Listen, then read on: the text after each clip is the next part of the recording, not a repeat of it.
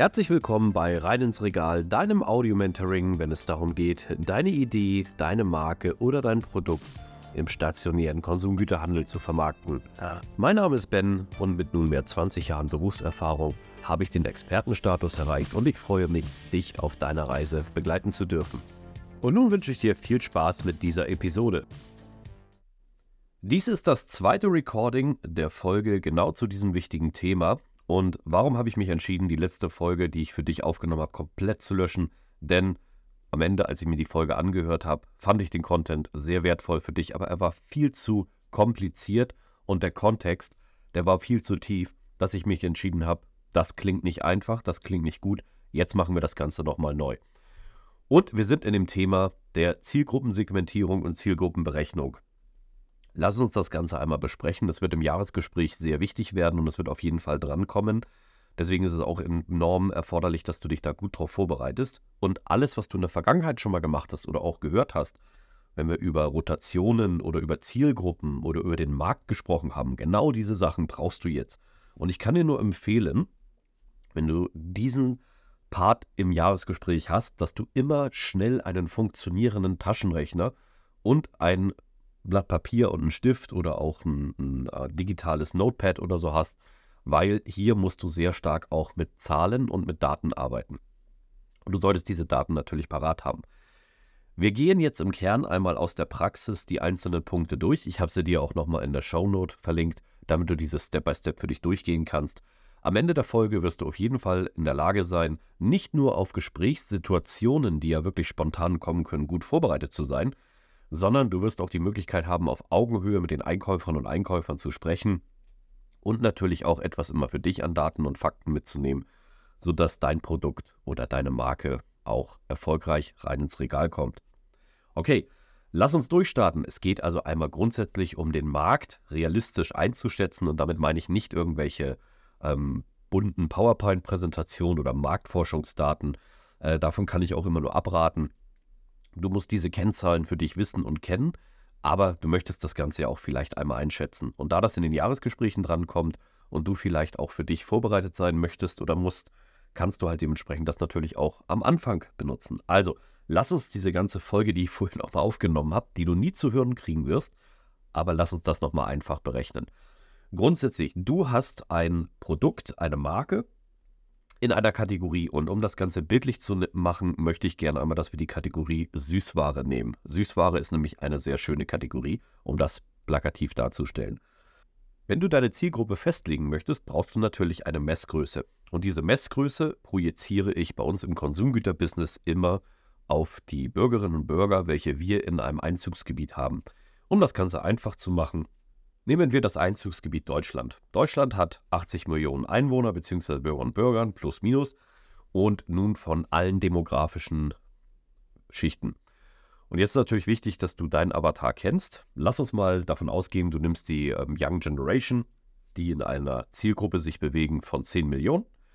Und 10 Millionen ist auch also eine aktuelle mathematische Größe, die wir nehmen. Und von diesen 10 Millionen, realistisch gesehen, ist die Frage, wie groß ist deine Kernzielgruppe? 10 Millionen ist der Gesamtmarkt, also nicht der Gesamtmarkt 80 Millionen erstmal, sondern es sind nur 10 Millionen, da sind wir schon mal weniger geworden. Und von diesen 10 Millionen gehen wir runter, mathematisch, um es einfach zu machen, auf eine Million. Dein realistischer Gesamtmarkt ist eine Million. Den musst du kennen, der ist sehr wichtig. Also eine Million Kundinnen und Kunden da draußen, die sozusagen dein Produkt kaufen möchten. Und jetzt ist natürlich die Frage, da brauchst du auch ein paar Testverkäufe, wie oft wird dein Produkt im Testumfeld denn gekauft? Wir müssen auch eine Marktsegmentierung machen, da kommen wir aber gleich zu.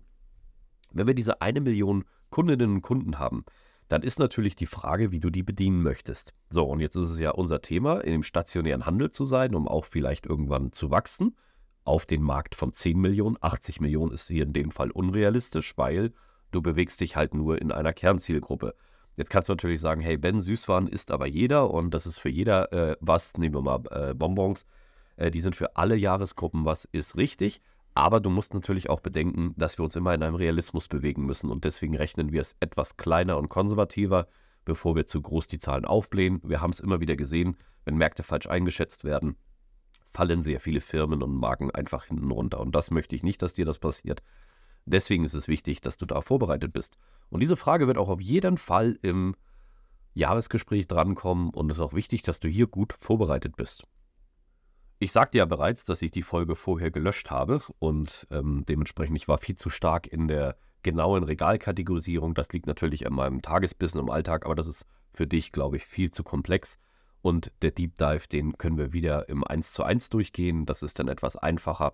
Lass uns, wie gesagt, erstmal bei der einfachen Messgröße bleiben. Okay, eine Million Kunden ist unser Potenzial und das sind auch in der Regel eine Million Käufe, weil wir gehen jetzt davon aus, dass erstmal jeder dieser eine Million, was deine Zielgruppe sind, dein Produkt probieren möchten. Das ist unser Fokus und unser Ziel. Offen gesprochen, ist das realistisch zu erreichen, wenn du weißt, dass deine Kernzielgruppe eine Million ist? Gibt es wirklich so viele Menschen, die bereit sind, dein Produkt real zu testen? Ganz offen, ich kann es dir nicht beantworten, weil es liegt natürlich auch, welches Marketing du betreibst, aber wenn wir von einem konservativen Wert ausgehen, muss ich dir leider wieder ein bisschen was wegnehmen von den Zahlen. Ein konservativer Wert, du hast in der Regel nur 20 Prozent, das ist schon ein guter Wert, die Early Adopter sind für deine Marke oder dein Produkt und das weiß auch der Einkäufer oder die Einkäuferin.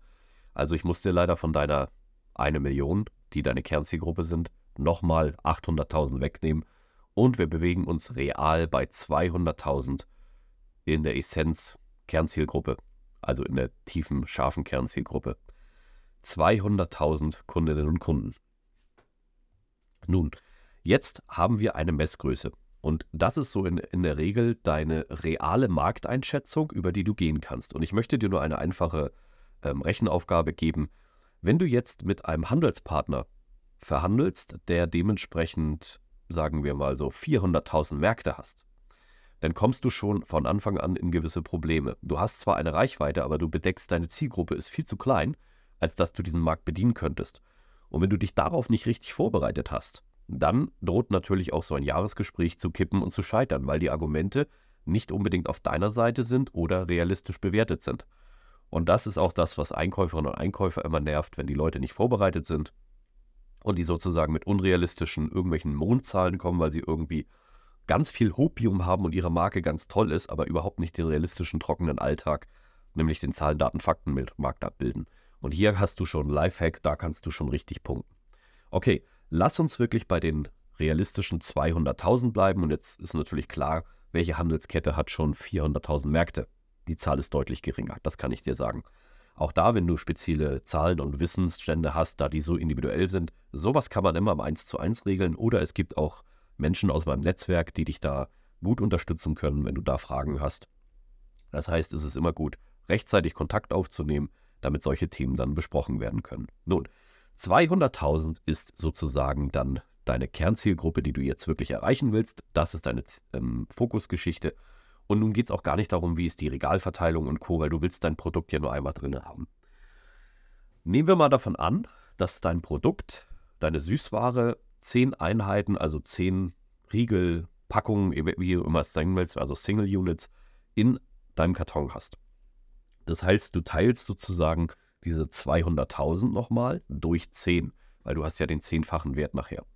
Jetzt sind wir bei 20.000 und 20.000 ist auch einerseits deine magische Messgröße, die du brauchst, um deine Kernzielgruppe zu erreichen. Das heißt, du müsstest jetzt gedanklich 20.000 Touchpoints finden, damit du die Zielgruppe erreichst. Müsste logisch klingen.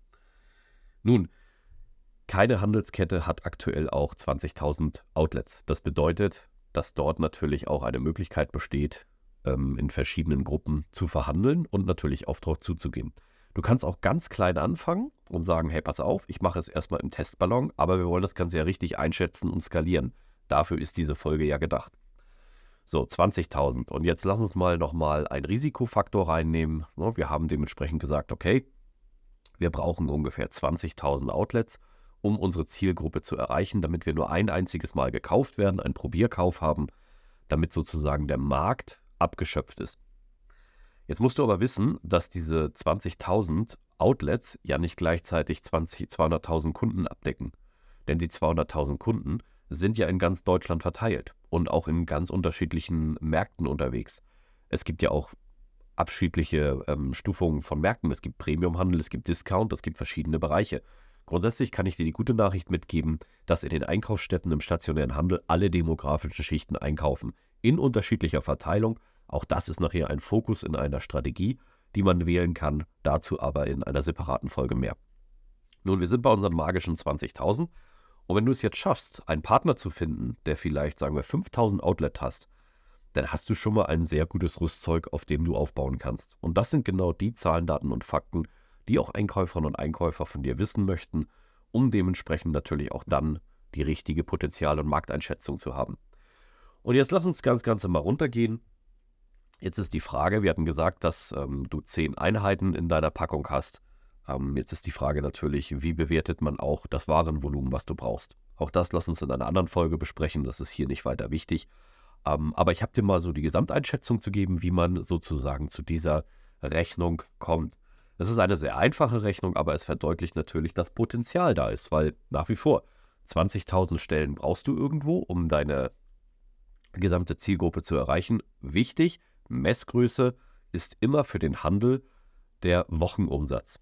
Du bewertest das aber auf Jahresumsatz. Also da ist auch nochmal eine Abstufung drin. Du müsstest jetzt fairerweise nochmal den Wert, den wir gerade besprochen haben, durch 52 Kalenderwochen teilen damit du halt dementsprechend auch dort eine realistische Bewertung hast. Das ist nachher die Rotation, die sich dann ergibt. Das behandeln wir aber in einer anderen Folge.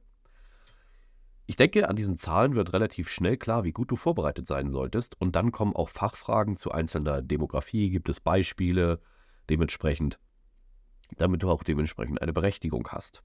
Und wenn du gegen Süßwaren durch einen Global Player antrittst, der weitaus mehr Reichweite hat, also der ein Marktpotenzial hat von, sagen wir nicht einer Million Kunden, sondern wirklich 10 Millionen Kundinnen und Kunden ansprichst, hey, da hast du es schon verdammt schwer. Und da musst du gute Argumente finden, dass sozusagen der Einkäufer oder Einkäuferin Regalplatz ähm, frei macht, wo er ja Produkte von diesem 10 Millionen Unternehmen reinstellen könnte. Das ist ja die Realität.